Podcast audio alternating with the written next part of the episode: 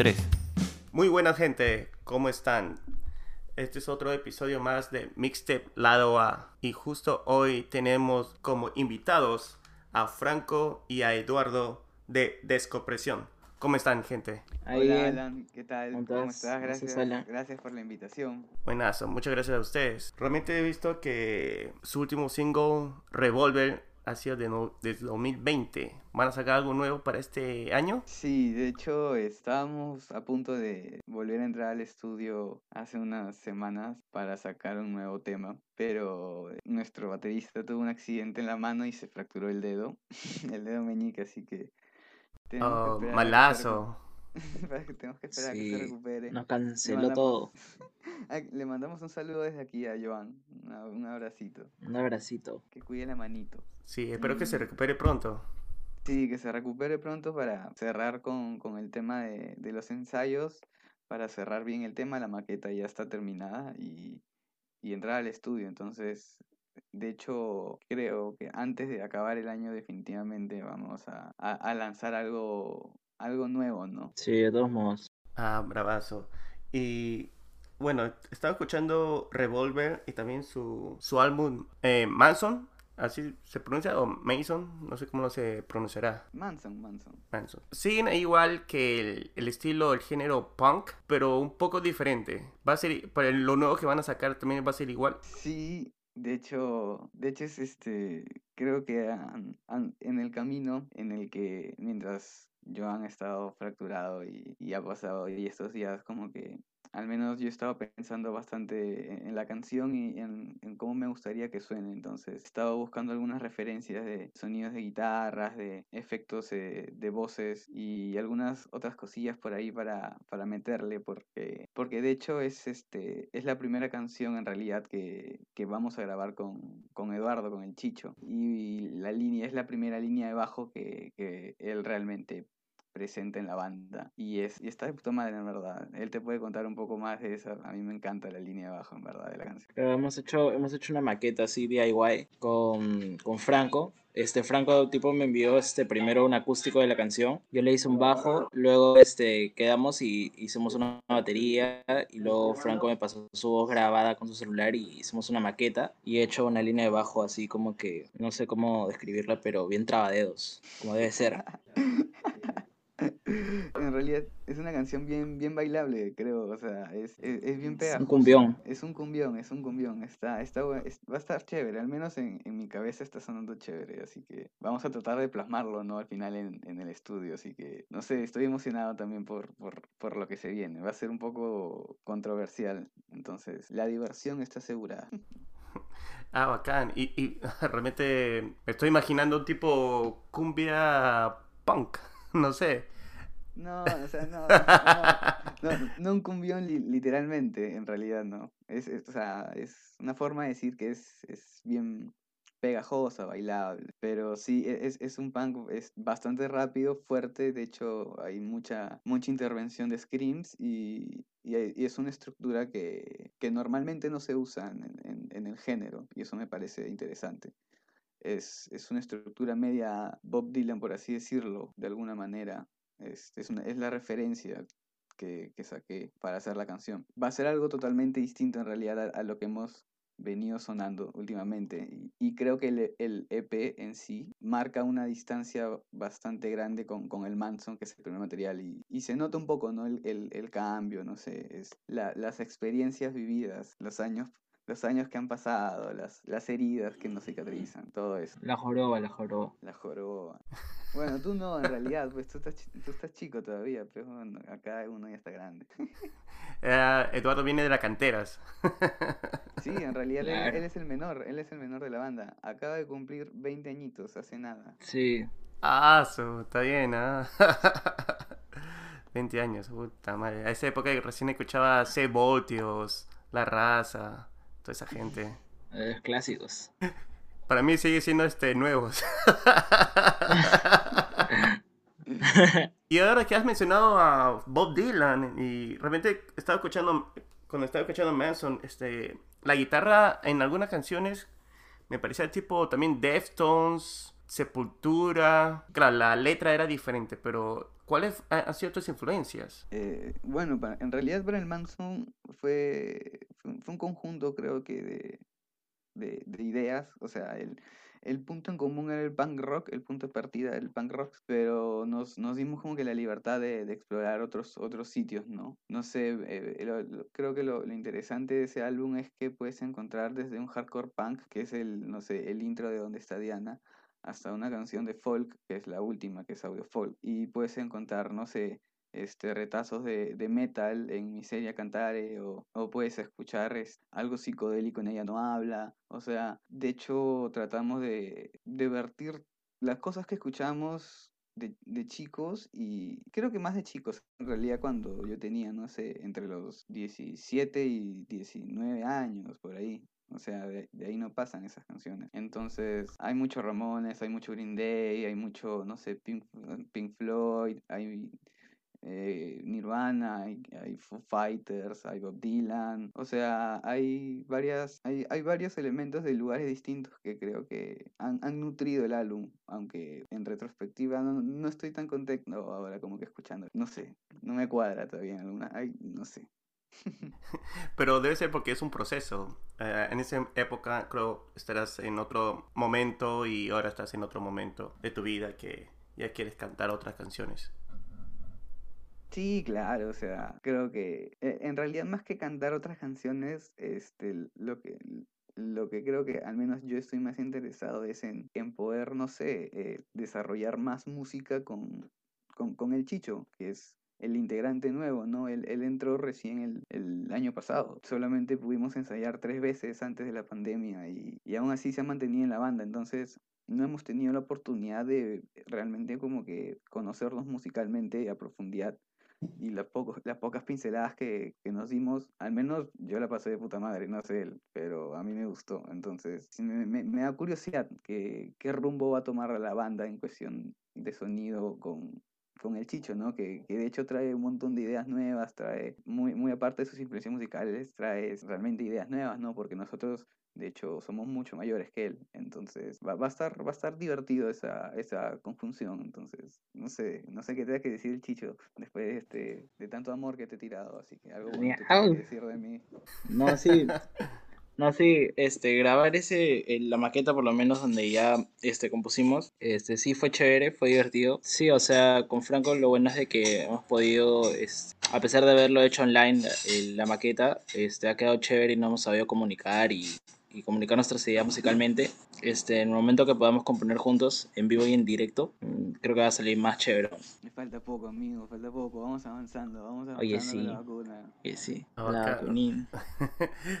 sí, eso, eso de la vacuna. Y, y bueno, y estoy muy intrigado con Chicho. ¿Cuáles son, son tus influencias? Ya que tocas el bajo y vienes como una, una nueva generación. A, ¿A, ¿A, cuál apuntas? Mm, de todo un poco, ¿ah? Porque este, escucho bandas antiguas como NoFX, este, este Minor Threat, por ejemplo. Eh, pero de las actuales creo que más escucho pop, así como Aurora. Ah, bueno, y bandas peruanas también. Este, escucho bastante, no sé cómo es este género. Tipo Millones de Colores, no sé si has escuchado. No. Millones de Colores, de Muertos. Eh, soy bastante seguidor de la escena nacional, la verdad. De la forma. Y todo eso trato de plasmarlo, ¿no? Y en el bajo creo que mi influencia más grande es NoFX y Green Day, a pesar de que no me gusta. no te... Pero eh, en, sí. en, Green Day tiene como dos etapas. Yo creo. O sea, o sea, no conozco mucho de Green Day, pero lo poco que he escuchado por mi hermana, este, las líneas de bajo me han parecido así excelentes y así y, y ha sido base, ¿no? Para aprender. Sí, que... Ah, y también este Matt Freeman, creo que se llama de Rancid, también. Ajá. Ah, Rancid bravo. Es un crack. Sí, sí, sí, sí.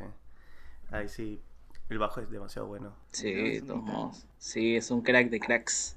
Bacán. Vi un video que sacaron que era, creo que es para el 5 de abril, no estoy seguro. O cantaron el, la canción 5 de abril. ¿Van a sacar una canción así politiquera o no? De hecho, sí, la, la, la canción. Spoiler, sí. Que, sí, de hecho, sí.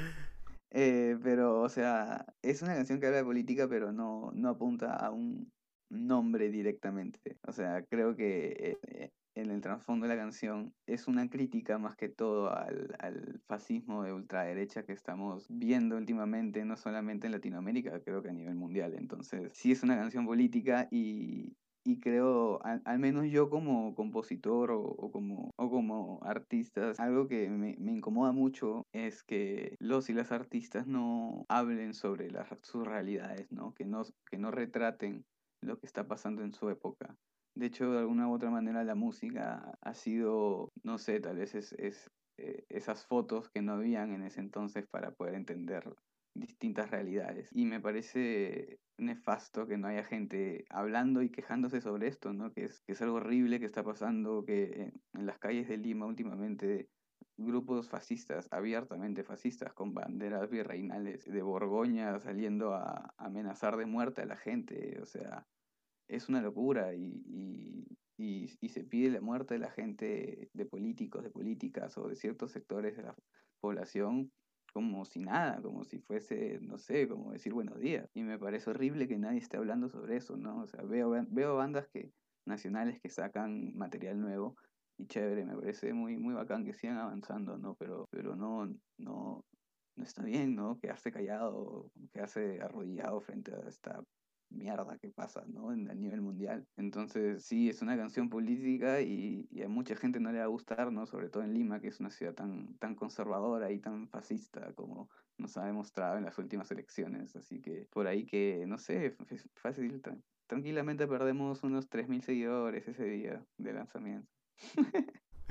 a, a eso iba, porque yo como tú estás diciendo, la música es una forma de, de, expresarse, de comunicarse. Y yo creo que hay muchas bandas que tienen miedo a decir cuál es su... a, a dónde van, a, a qué apuntan eh, en, la, política para no perder seguidores. Pero a mí me gusta que ustedes sin miedo quieren expresar sus propias ideas. Y no sé sin miedo, ¿eh? o sea, siempre hay un pequeño temor, creo, ¿no? A nadie le gusta como que ser agredido, así sea virtualmente, ¿no? O sea, al, menos yo que soy el que me maneja la, las, las, redes de la banda, me he topado con insultos de todo tipo y, no, es lindo, ¿no? O sea, de hecho cada vez que escri escribimos una canción o, o lanzamos un video o publicamos algo sobre política, existe definitivamente un pequeño temor por, por ese mismo instinto natural, biológico, animal, que es el miedo al rechazo, ¿no? Pero, pero es algo que se tiene que decir, ¿no? O sea, nos, nos tragamos el miedo y decimos como que al carajo todo, o sea, no nos vamos a callar porque el resto lo hace. No, es, no, no tendría sentido ser una banda, hacer música, si es que no podemos o tenemos la capacidad de decirle al mundo lo que está pasando realmente, ¿no? Decirle a las futuras generaciones cómo era vivir en el 2020, el 2021, cómo era vivir una pandemia, cómo era la sociedad en una pandemia, ¿no?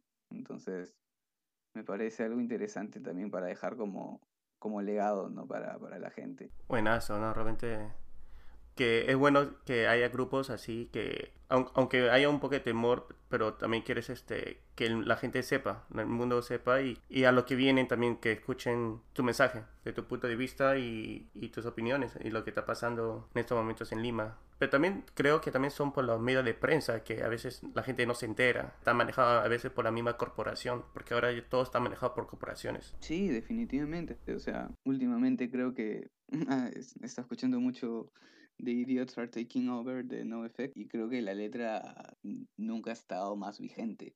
Y hace unos meses estaba escuchando el American Idiot y creo que la, la historia, la letra del American Idiot, sobre todo de la canción American Idiot, es 20 años sigue estando vigente. O sea, la política vive de la ignorancia de la gente, ¿no? Por eso es que el tercer mundo no avanza, ¿no? Porque no invierte conscientemente en educación. Se nutren de la ignorancia, se nutren de la desinformación, se nutren de, de, mantener a la gente así. Entonces, en, en, un país subdesarrollado donde, no sé, lo, los medios informativos alternativos o independientes no están tan desarrollados porque la cobertura de Internet es menos del 50% del país, o sea, no llega ni a 40%. Entonces es complicado, ¿no? Tienes a los medios masivos, a las corporaciones hablándote todo el día de, de, terrorismo, de comunismo, de, de, de, muerte y de todo esto, y poniéndote a, a la mafia todos los días en la cara y creo que nunca en mi vida había sentido. No sé si, no sé qué tanto el chicho, ¿no? Pero al menos yo, yo sí viví estos tiempos de, de política, como que mu- muy, los he sentido muy cerca y, y me han parecido muy violentos. Y, bueno, el chicho estaba como que con 11 cursos en la universidad, así que ese de hecho estaba como que puta en su mundo. Sí, no, pero igual está, está al día, pues. Igual que en esa vaina de, por ejemplo, las marchas, que también bajé, este, tuve mi causa, pues, que estuvo ahí, este, adelante, en los escudos, esa vaina, y quedó así chocado, así, lloraba en las noches. Te hablaba y te lloraba. Sí, Sí, claro. porque contaba, pues, que, o sea, o sea, veía gente desfigurada, así, y eso lo partió, pues. Sí, o sea, creo que todos hemos vivido de cerca eso, además, este, los cacerolazos y toda esa vaina. Creo que, que ha sido parte, ¿no? Y ahora con lo de Keiko, que, que veo que, que, que en la tele todo el día salen gente hablando por la democracia. No, Me parece un, muy- es un, es un descaro. Muy frío eso, Oye, muy frío. Mañana, mañana, acá nomás a unas cuadras de mi jato, es, va, va, va a ser la marcha, pues, otra vez, de estos, de estos papanatas, de la insurgencia democrática, estos, de este grupo de militares, ex militares retirados fascistas que quieren hacer el golpe. Mañana acá es, es un marcha, pues voy a, voy a ir a grabar unos videos a ver qué onda. No sé, weón. Me Lo- van a gomear, Es ¿no? muy- Rafael Rey Lo malo es de que, lo malo es de que es muy obvio lo que se, lo que se hace. Y a veces como que ya se están pasando. eh. Lo que da más cólera es que, nos, nos- que ni siquiera lo hagan bien, ¿no? O sea, son tan torpes al hacerlo, es como que pues, tan obvio que son No, no, no es así, sino que ya están muy desesperados. O tal vez sean conchudos y no les importa. Sí, también. pues, gente sociópata. Y puedes utilizar esos videos para tu videoclip, ¿no? Sí, no sé, no sé en realidad. No, no sé si sería correcto, creo. O sea, no sé. Bueno, claro, a mí tú lo ves cómo utilizar esas imágenes. Es que sí, ¿no? O sea, de hecho no fue un momento lindo. O sea, sería bacán como que ponerlo para, para no sé, como un recordatorio para siempre, pero, pero creo que la canción habla por sí, por sí misma, ¿no? Y, y creo que no es necesario ser explícito como que sufrimiento que, o esa violencia que ya hemos ven- venido consumiendo desde hace año y medio, desde que empezó la pandemia, ¿no? O sea, suficiente muerte y suficiente dolor creo que hemos visto en las pantallas en nuestros últimos meses como para, no sé, exponerlo nuevamente, no sé. Al menos yo no me siento como fácil, el Chicho sí, Joan también dice que sí, y listo, se acabó. eh. Y ya está. Ah, sí, normal, creo. O sea, o sea, por mi lado creo que ya, bueno, o sea, cada uno tiene su esto de, de pensar y todo normal, ¿no? Pero ya cuando ya pasa esos niveles me parece ya muy así como que, ¿qué pasa? Igual, este, ninguno de los dos candidatos merece la pena. No, ninguno. No, ni arriesgarse ni nada, ninguno de esos dos candidatos. No, en realidad no, puta, idolatrar políticos y políticas es lo peor que puede hacer cualquier persona, man. Sí, o sea, o sea, defender a alguien que ni siquiera te conoce ni le, ni le importa. pues. Ni le importas, ni le interesas, y ni le vas a interesar. Es como lo más pelotudo que puede haber. Eso sí. A ver, ahí veo, sí, ve- sí he visto videos que tipo, personas que ya están ahí aférreos, creen que le va a cambiar el mundo. Es, es fanatismo político. Sí. De eso se nutre, de eso se nutre. ¿Cómo crees que todavía sigue existiendo, no sé, el peronismo en Argentina? Perón se murió hace un huevo de años. El peronismo sigue vivo. Entonces, al final lo que quieren crear son cultos, ¿no? Una suerte de cultos, sectas, para fanatizar a las personas, ¿no? Y que no puedan ver con claridad, no puedan discernir con claridad. O sea, los dos partidos son corruptos, los dos partidos tienen gente corrupta, los dos partidos tienen todo mal, pero la gente se mata por el lápiz ahora. Y es como que no es para tanto, ¿no? tranqui. ¿Verdad? Eso sí. La política. Bueno, no sé cómo llegamos hasta acá, pero La Pe- verdad, ¿no? es parte de la realidad también, pues. Sí. También, Bueno, volviendo a la música, quería hablar sobre Revolver también. Me parece demasiado buena también este Revolver. Tiene amigo. ¿Eso fue todo tu producción, Franco? ¿O tuvo Joan, estuvo envuelto también a crear la letra? ¿O tú eres 100% de que crea todas las las composiciones?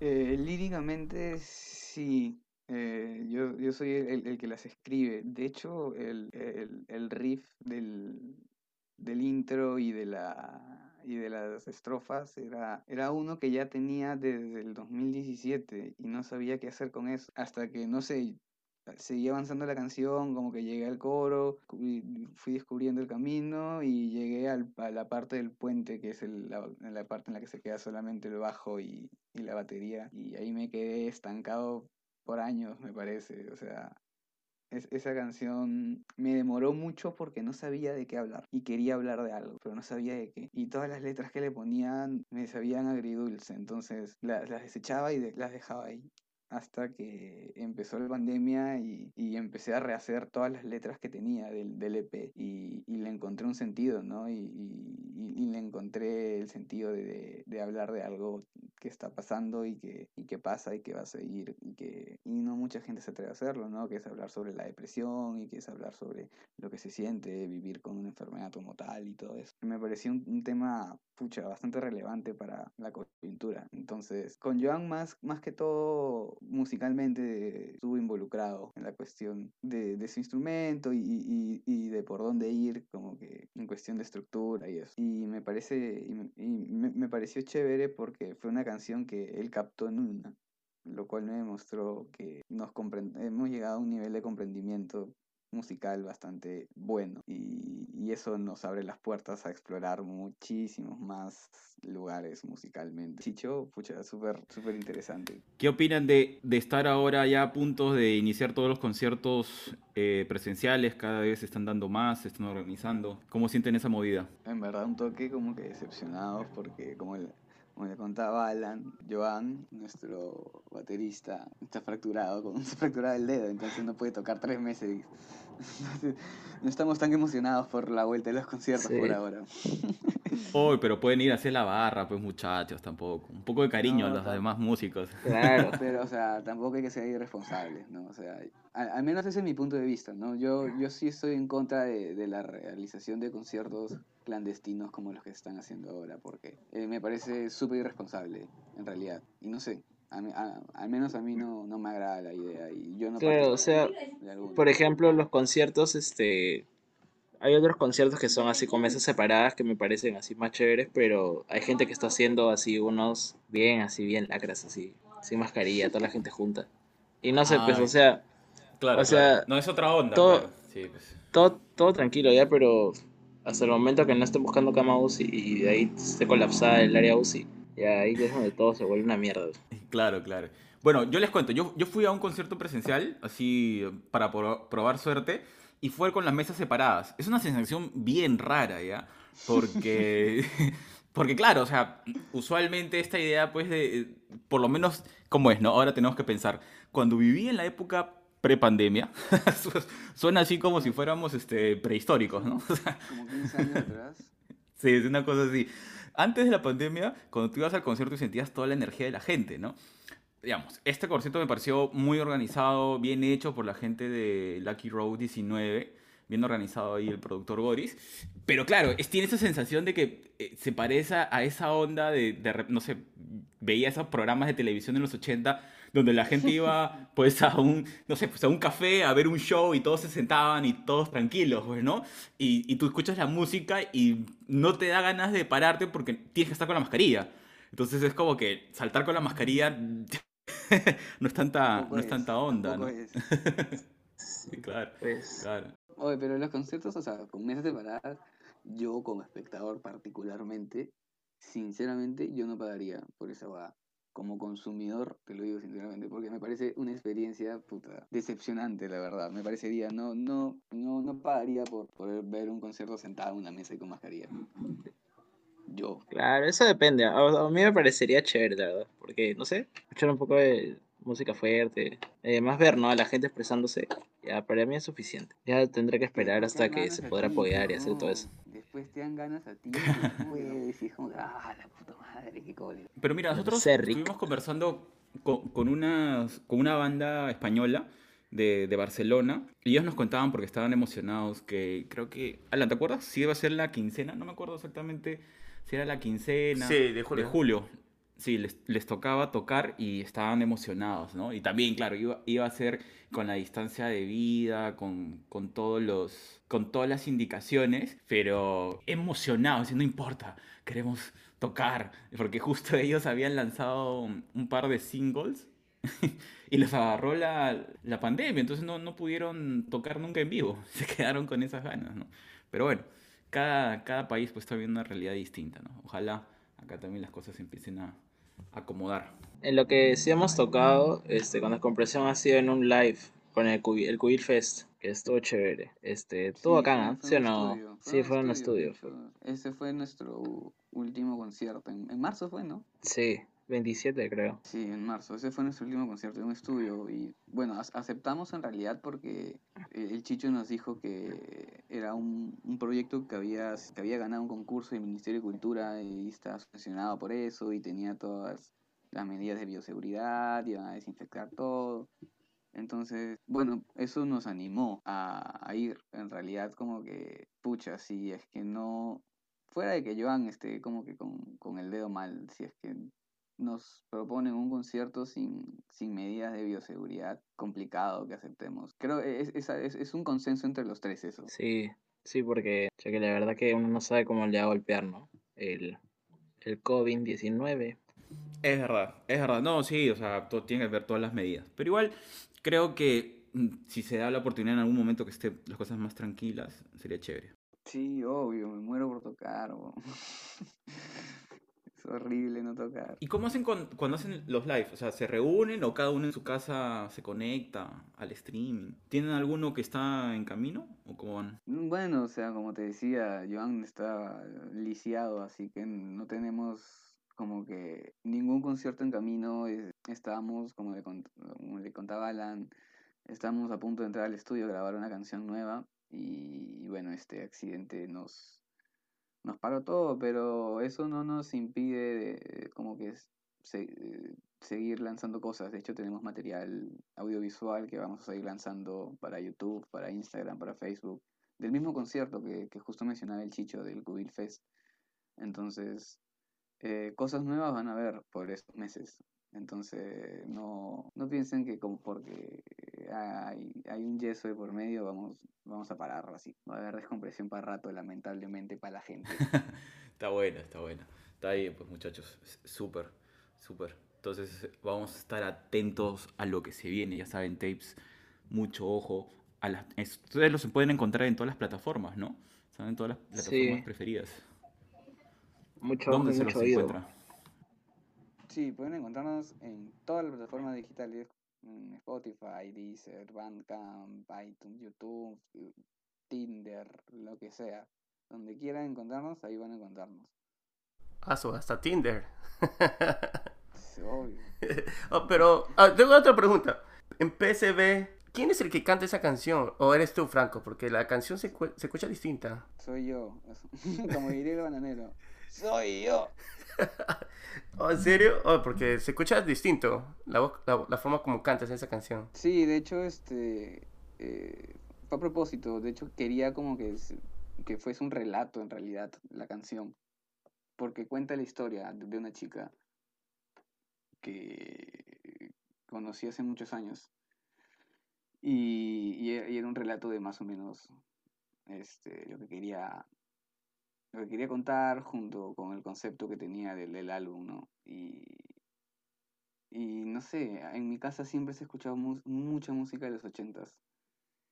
Y, y siempre me intrigó mucho cómo cantaba Barry White. Entonces dije, bueno, ¿por qué no puedo ser Barry White? Y dije, vamos a probar ser Barry White un día.